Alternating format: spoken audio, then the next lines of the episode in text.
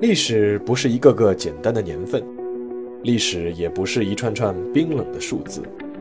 历史不仅有深度、有厚度，其实也有温度。行事有态度，做人有温度。我是馒头大师，欢迎来到历史的温度，让我们读懂过去，活好当下，坦面未来。各位馒头说历史的温度的听众朋友们，大家好。啊，国庆假期结束了，哈哈，我也回来了。那我们的这档音频节目又要继续更新下去了。那不知道各位国庆假期玩的好不好啊？玩的开心吗？休息的好吗？反正不管怎么样，哎，我们现在又都回到上班的状态了。那我自己呢，也希望这档每周五更新的历史类的音频节目，能够在你上下班的途中，啊，茶余饭后、入眠之前，给你带来一点点放松，一点点陪伴。如果还能够收获一点点知识，一点点启发，那就更好了。好，那么今天我们要讲的主题呢，还是延续上一期新开的这个专辑《未解之谜》。那上一期呢，我们讲了通古斯大爆炸。那我在末尾呢，曾经说过，说其实啊，还有两场神秘的大爆炸和通古斯大爆炸一起并称为世界三大神秘爆炸事件。那其中呢，有一个就叫做天启大爆炸，也叫做王工厂大爆炸。而这场发生在中国的大爆炸，就是我们今天要讲的内容。让我们先一起来回到公元一六二六年，中国的明朝。这一年呢是明朝的天启六年五月初六巳时，也就是大概是上午九点到十一点的样子。这个时候啊，明熹宗朱由校已经起床了。正在乾清宫吃着太监奉上的早膳，这已经是朱由校统治大明王朝的第六年了。如果说要用四个字来形容的话，那就是焦头烂额。在朝中，由朱由校一手重用的东林党人和他一手宠大的魏忠贤的阉党激斗震撼，鸡飞狗跳；在关外，后金的努尔哈赤迅速崛起。率军克沈阳、陷辽阳，声势滔天。内忧外患之下，大明天子的这顿早饭是吃的是忧心忡忡。如果不是还能够做点木匠活陶冶一下心情的话，那朱由校应该觉得这个皇帝做的事实在是太累了。不过，让他更心惊胆颤的事情就在他吃早饭的时候发生了。忽然之间，从皇城外传来一声闷雷似的声音。紧接着，乾清宫的大殿就突然震动了起来。慌乱的朱天子丢掉了筷子，在太监的簇拥之下往交泰殿奔去。在奔跑的过程中，朱天子眯起眼，看到西南方向升起了一道奇怪的蘑菇云。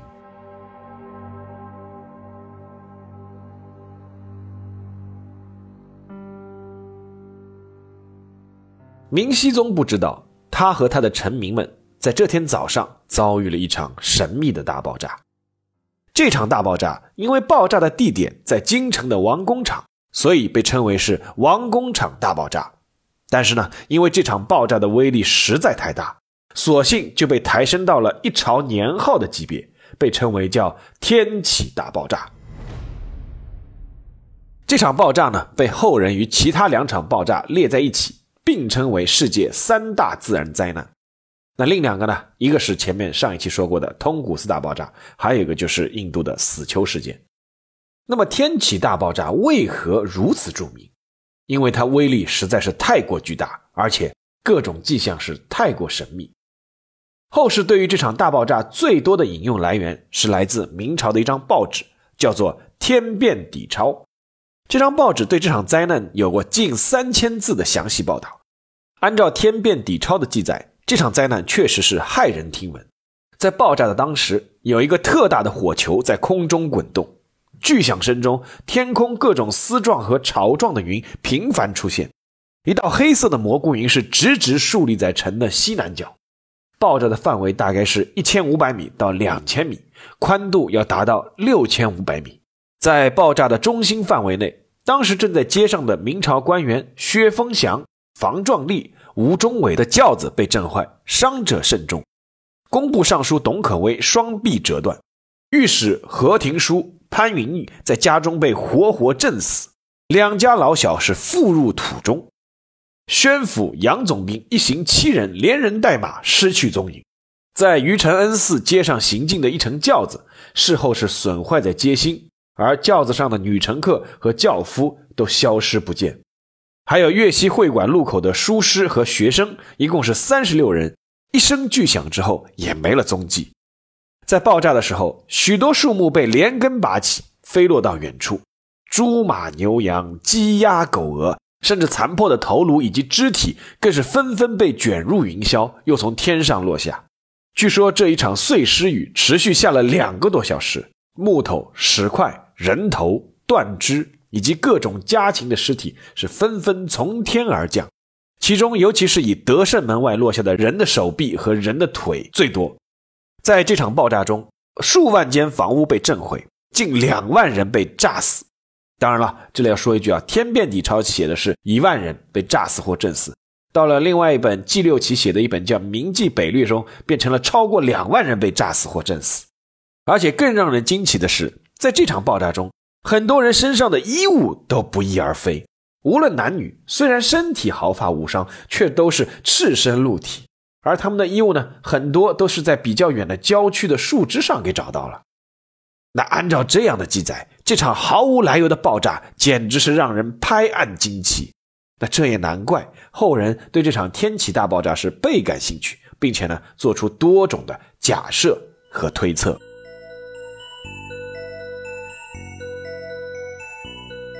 那后世对天启大爆炸的原因的推测呢，主要呢是分为四种。第一种呢就是最普遍的，就是火药爆炸说。我们都知道，中国是全世界最早使用火药的国家。那到了明朝的中后期，在明朝军队里面装备的火器已经是非常普及了。而王工厂当时就是工部制造、储存火药的仓库，日产的火药加上存量，可能是要有数百吨之多。所以说，由于管理不慎造成的火药库爆炸呢，最终酿成这样一个惨剧，逻辑上似乎是讲得通的。而且呢，有一点要指出的是。并不是只有核武器爆炸才会形成蘑菇云，剧烈的爆炸都会形成大小不一的蘑菇云。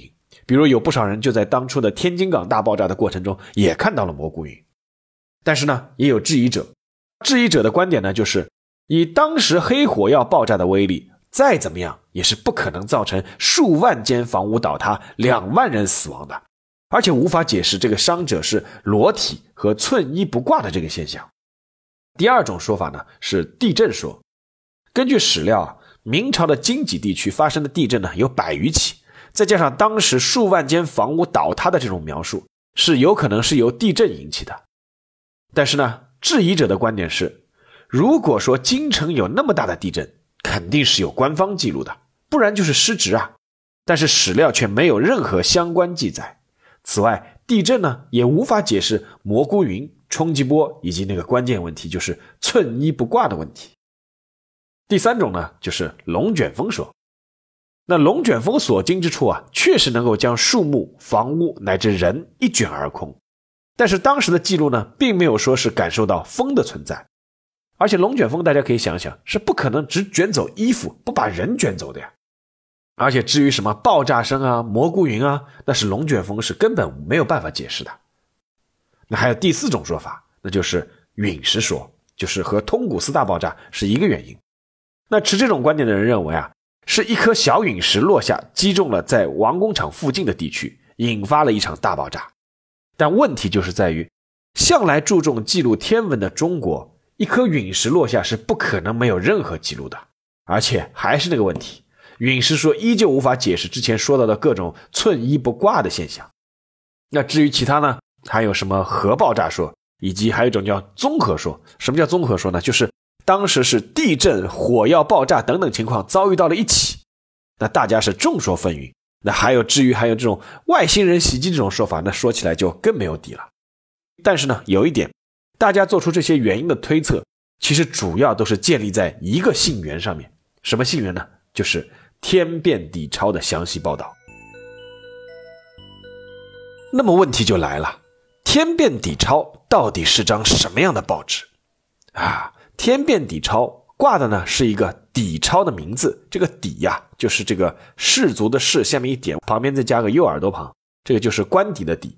那底超呢其实就是邸报，邸报我们其实都知道，就是最早的中国古代通报的一种公告性的新闻，是专门用于朝廷传知朝政的文书和政治情报的新闻文抄。但是呢，《天变底钞》这份报纸记载的不是政府文书或者政治新闻，而是什么呢？是灵异新闻。由此可见，这张报纸很可能是当时北京一份由民间报房编辑发行的底报。那这个呢，从《天变底钞》的这个用语的风格、写作的风格也可以看得出来。应该说啊，《天变底钞》是开创了一种新闻报道的模式，其中这种什么倒金字塔格式啊、重细节事实描写，而并非是抒发议论的这种写法，是让人耳目一新。其实回过头来看，和我们现在新闻报道的一些形式也挺相似的。但是呢，这个《天变底钞》文章中啊，有很多行文比较简陋粗鄙的东西，一看呢就是出自民间之手。比如说，举个例子啊，比如说他那个记录天启大爆炸的时候啊，他文中有这样一段描写，叫是哈达门火神庙庙祝啊，这是哈达门是一个火神庙嘛，里面那个庙祝，见火神飒飒行动，势将下殿，忙捻香跪告曰：“火神老爷，外边天旱，切不可走动。”火神举足欲出，庙祝哀哭抱住，方在推阻间，而震声悬举矣。就是说，这个火神庙啊，这里面看到那个火神啊，要走出去了，然后这个庙祝把这个火神那个腿抱住，求他，哎呀，不要出去，不要出去。然后外面这个爆炸声就响起来了。大家可以看这种半神半鬼的描写啊，在正规的底报是不可能出现的。你很难想象，对吧？人民日报啊，出现一个什么封建迷信的东西，或者说一个对吧？什么天神下凡，是不可能出现在官方的报纸上的。那么我们说啊，我们只参考《天变底钞》这一份信源吗？那当时就没有其他关于天启大爆炸的记载了吗？啊，当然是有的。我们先来看看《明实录》，对吧？《明实录》中的《明熹宗实录》对这场爆炸的记载，他当时里面是写：王工厂之变，地内有声如霹雳不绝，火药自焚，烟尘涨空，船瓦飘地，白昼晦明，西北一带相连四五里许。房舍尽碎，十场中火药将役三十余人尽烧死，只存一名无二。上命西城御史李灿然查报，居奏塌房一万九百三十余间，压死男妇五百三十七名口。注籍分别轻重作速优序。其实这个文字啊，大家看成文字的话，一看就懂；我读的话，反而理解可能稍微有点障碍。但是基本上我相信大家都听懂了，而且里面几个关键。一个关键呢，就是火药自焚，烟尘涨空，对吧？就是他指出一个原因，就是是火药自己自燃爆炸。第二个呢，就是损失的情况，居奏塌房一万九百三十余间，压死男妇五百三十七名口。就是塌房的数量呢，我们看到和《天变底钞》记载的差不多，但是呢，这个《明实录》写的这个压死人的数量是大大减少，只有五百三十七个人。那我们都知道，《明实录》是明代历朝官修的编年体史书，是后世研究明朝的重要基础，也是很多史家首选的资料。应该说，《明实录》记载的这些东西啊，相对来说还是比较可靠的。那么，会不会有一个原因，就是因为明史到了后来啊，因为党争啊，我们都知道是有了很多忌讳，那是不是会存在朝廷瞒报死伤人数的情况呢？OK，那我们就再换一个信源，我们来看看《国阙》的记载。国就是国家的国，商榷的榷。那这个国阙的作者呢，是叫谭谦，他是从明朝的万历年间活到了清朝的顺治年间，在这个期间啊，他深刻感受到明朝后期这个官家修史啊有很多的忌讳，于是呢，他就自己访问前朝的那些遗老啊、皇室啊、宦官啊、降臣呐，在阅读那些公家的档案，重新校订了国阙，修成了另外一部比较权威的明朝编年史。在这本《国阙》里面是怎么记载这个天启大爆炸的呢？记载是这样的：丁未，王公场灾，东自顺城门，北至刑部街，坏民居万余区，南复死五百三十余人，盖火药局骤发也。那我们可以看到，这个《国阙》对吧？有两点记载是和《明实录》差不多的。第一个是死亡人数都是五百三十多人，而第二个呢？原因叙述的也是差不多，就是国阙也是说是火药引发的爆炸。好，这两个信源再放到一边，我们再来看第三个信源。第三个信源呢叫卓中志，然后是里面一个分录叫明公史。卓中志啊，这本书比较有意思。这个卓啊，就是那个喝酒的那个小酌的酌；中呢，中间的中，志气的志。这个卓中志的作者啊叫刘若愚，哎，他啊其实是个太监。那在崇祯帝即位以后呢，他是受到魏忠贤案的这个牵连啊，被判了一个斩监侯。当然呢，也可能说明他就是阉党中的一员，对不对？他判了个斩监侯，那没死嘛，对吧？那在狱中呢，他发誓啊，我要像司马迁一样写一部历史。然后呢，他就写了一部记录明朝宫内几十年详尽历史的书，这本书呢就叫《卓中志》。那在《卓中志》里面是这么记载的。说是自西安门一带皆飞落铁渣，如夫如米者，宜时方止。自宣武门以西，行步街以南，将近厂房屋猝然倾倒，土木在上而瓦在下，杀死有姓名者几千人，而何户死及不知姓名者又不知几千人也。那么在刘若愚的这个《卓中志》里面，我们也听到了，对吧？对天启大爆炸这个伤亡人数啊，他表述的比较笼统。但是呢，数字确实是增加的，是到了几千人，只不过是没有到一万人。但是呢，他还有一段关于大爆炸的，当时在明朝这个宫廷内的记载挺有意思的。他是这么写的：弃至天启六年五月初六辰时，王公场之变，皇极殿最高危之处，一目仙云，乾清宫大殿皇驾所居之东暖阁，将窗格震落二处，打伤内宫二人。皇贵妃任娘娘所居之器。器物陨落。任娘娘于天启五年十月初一日所生皇帝三子，于是日受惊后遂薨逝。这个薨就是我们知道那个古代皇室成员死了叫薨，对吧？在这个刘若愚这这个记录里面啊，当时啊明朝的宫廷里面啊只有一个小皇子，就是这个任娘娘生的这个皇帝三子，当时是受惊，然后早早的夭亡了。那按照他的记录是没有任何人命伤亡。哎，但是在那个《天变底钞》的记载里面，那皇上的进士就是当时那个明熹宗的旁边的侍卫，在爆炸一开始就被瓦片砸死了，而且当时宫廷里面的工匠至少还死了两千个人。他当时还描写的特别生动啊，他说那个正中进士头部，脑浆崩裂倒地而亡。紫禁城中正修建大殿的工匠，因震而下堕者二千人，俱成肉袋。这个肉就是吃肉的肉啊，袋子的袋。那应该说啊，当时啊，刘若愚是身在宫中，而且他后来是写历史的时候，也已经没有什么利益动机了。所以说，关于这个皇宫里面的当描写，我觉得倒是着中至这个刘若愚描写的这个可信度其实是比较高的。好，那么我们这里列了四个信源，对吧？天变底钞、明实录，对吧？国阙，包括这个着中志。经过这个交叉对比啊，我们应该可以得出两点是比较确认无疑的。什么呢？第一。天启大爆炸确实发生过，这是没有任何问题的，而且场面确实比较惊人。第二呢，就是《天变底钞》这张报纸的记载可能是有夸大事实的嫌疑。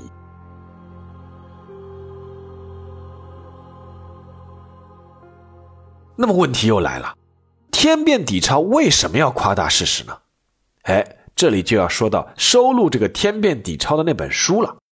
其实啊，《天变底钞》的这个原稿早就不存在了。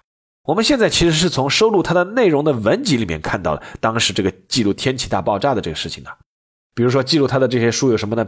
比如说，有个叫金日升的人写过一个叫《宋天卢笔》，有个叫黄玉的人呢写过一个叫《碧血录》，还有就前面提到过那个叫季六奇的人写过一个《明记北略》等等。那那个季六奇啊，在天启大爆炸的时候只有四岁。所以说，他对这个的描述肯定也是参考别人的。而前两本书呢，这个《宋天卢比》还有《碧血录》，我们听这个名字就知道，都是站在当时的东林场的立场上，是为东林党人立传的。那这个呢，就有点意思了。这个就是可能就牵出了这个天启大爆炸背后很可能存在的一段恩怨。什么恩怨呢？就是著名的东林党和这个阉党之间的争斗。我们要知道，在讲究天人感应的中国古代，任何天灾都不是平白无故的，都是上天借灾难来警示在人间的天子的。什么呢？就是要警告你，你一定是有什么事情做错了。那么，天子究竟做错了什么呢？哎，就要看大家怎么解释了。比如说天启二年这个夏天，忽然没有来由的下了一场冰雹，那有一个东林党人叫周宗建，他立刻就向这个明熹宗进言了，说：“哎，为什么夏天里面会下冰雹呢？这就是魏忠贤一直进谗言造成的。”哎，随即呢，这个周宗建就被罢免了。其实啊，这个周宗建我们知道，他运气还算好的，因为这个天启二年，当时魏忠贤这个羽翼还没有丰满。他形势还算有收敛啊，只是把你罢免了，换到后面那个魏忠贤势力做大以后，早就一刀把你咔嚓了，对不对？于是呢，这个到了天启六年，这个魏忠贤的势力啊，早就已经做大了。东林党人如果得罪他，面临的肯定就像前面说的，不是罢免了，是身家性命是一起丢掉。那东林党人在饱受折磨和摧残的时候呢，如果有一场离奇的巨大的灾难降临啊，或者说本身不是那么大，但是要把它描绘的。更离奇、更巨大。那么，即便大家都不说是什么原因，但是呢，说明什么呢？又在警示天子什么呢？啊，很简单，就是天怒啊！果然，天启大爆炸三天之后，明熹宗就出了一份罪己诏。哎，罪己诏也是很有特色，就是古代这个皇帝啊，出了以后就是意思就是啊，我写自己写份检讨啊，出这个天变了，我自己可能哪里哪里做的不对，我写份检讨书出来。那这份罪己诏呢？虽然不说是其他原因，但是呢，至少这个皇帝承认自己肯定又有做的不对的地方，不然怎么怎么天降大灾，对吧？忽然就一场大爆炸。但是可惜的是呢，虽然天启皇帝呢出了这个罪己诏，但是这一年接下来的夏天，这个京师啊还是爆发了大水，江北、山东出现了旱灾，还有蝗灾。那一年的秋天呢，江北又发了大水，河南出现了蝗灾。整个大明王朝还是正式进入了叫灾难开启模式。我以前玩那个模拟城市，还有一个选项就是你可以开启灾难模式。一开启以后，这个龙卷风啊、地震啊、火灾啊，包括外星人入侵啊，都会出现，把你造的一个好好的城市破坏的面目全非。但是呢，虽然这个大明王朝啊正式进入了灾难开启模式，但是这个明熹宗啊还是依旧宠幸这个魏忠贤。不过呢，就在天启大爆炸的第二年，明熹宗突然因为落水而生了病。最后服用仙水，哎，忽然就去世了，终年只有二十二岁。那明熹宗一死，崇祯帝即位。我们都知道，没多久他就彻底铲除了魏忠贤以及阉党一派，进而呢开始给东林党恢复名誉。然而呢，在这个崇祯年间啊，在明朝这个京师的火药库房，还因为各种疏忽啊这种原因，前后发生了九次大爆炸，其中崇祯十一年的那一次是非常严重。据这个史料记载，也有上万人的死亡。哎，但是像天启大爆炸这样的宣传力度的记载，就再也没有了。好，下面进入馒头说时间，说说自己的想法吧。作为一个文科生，我确实是无法从专业的角度去分析天启大爆炸这个原因在哪里。那关于天启大爆炸，其实各种猜测还是有很多。哎，包括对这个寸衣不挂这个现象，这个现象始终是。各路学者研究的一个重点对象，因为很难理解怎么会寸衣不挂，对不对？那还有一种说法就是说叫什么叫流氓趁乱强奸说啊，还有静电说、高真空负压说，这三种大家听一下名字，基本上都是用来解释这个为什么会寸衣不挂这个原因的。但是呢，不管怎么说，还是无法拿出令人信服的证据啊。有一批专家还在上世纪的八十年代，就是一九八零年代，专门为这个天气大爆炸开过一场研讨会。啊大家是各抒己见，但是最终还是无法得出一个确切的答案。那我作为一个门外汉啊，我个人觉得可能有一个重要原因，就是因为年代久远，而且呢记录的手段太单一，只有文字。当然这也不能怪别人，那个时候哪有什么视频记录啊，对不对？那所以说呢，以至于文科生呢就只能通过各种记载文字之间的矛盾，再结合当时历史背景来推测和揣摩背后可能存在的蹊跷。所以说，必须要声明的一点是，猜测仅仅只是猜测而已。哎，不要看前面我讲的，说是说实话，还是挺怀疑这个天变底超的这个报道内容的。但是也有可能啊，天变底超记录的内容都是真实的。这个天气大爆炸未必只是火药库爆炸那么简单啊。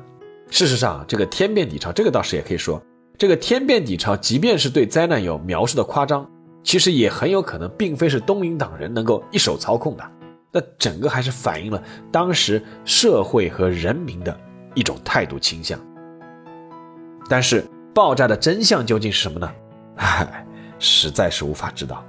嗨，当然了，我就说到这里，大家也不要觉得啊，说了半天还是不知道什么原因啊。那首先呢，我们这个专辑就叫做未解之谜，对吧？其次呢，大家通过一些分析，至少也知道了一些大爆炸背后更深层次的因果关系，对不对？其实啊，我个人觉得，别说是大爆炸，有一些历史事件的真相，我们只能说是无限接近，绝对不可能说是真的掌握了。那我觉得未来可能只有一种情况下，我们可以说是绝对掌握了历史的真相，是什么呢？那就是当时间旅行成为可能。好了，那么我们这一期的节目就到这里，让我们下一期再见，谢谢大家。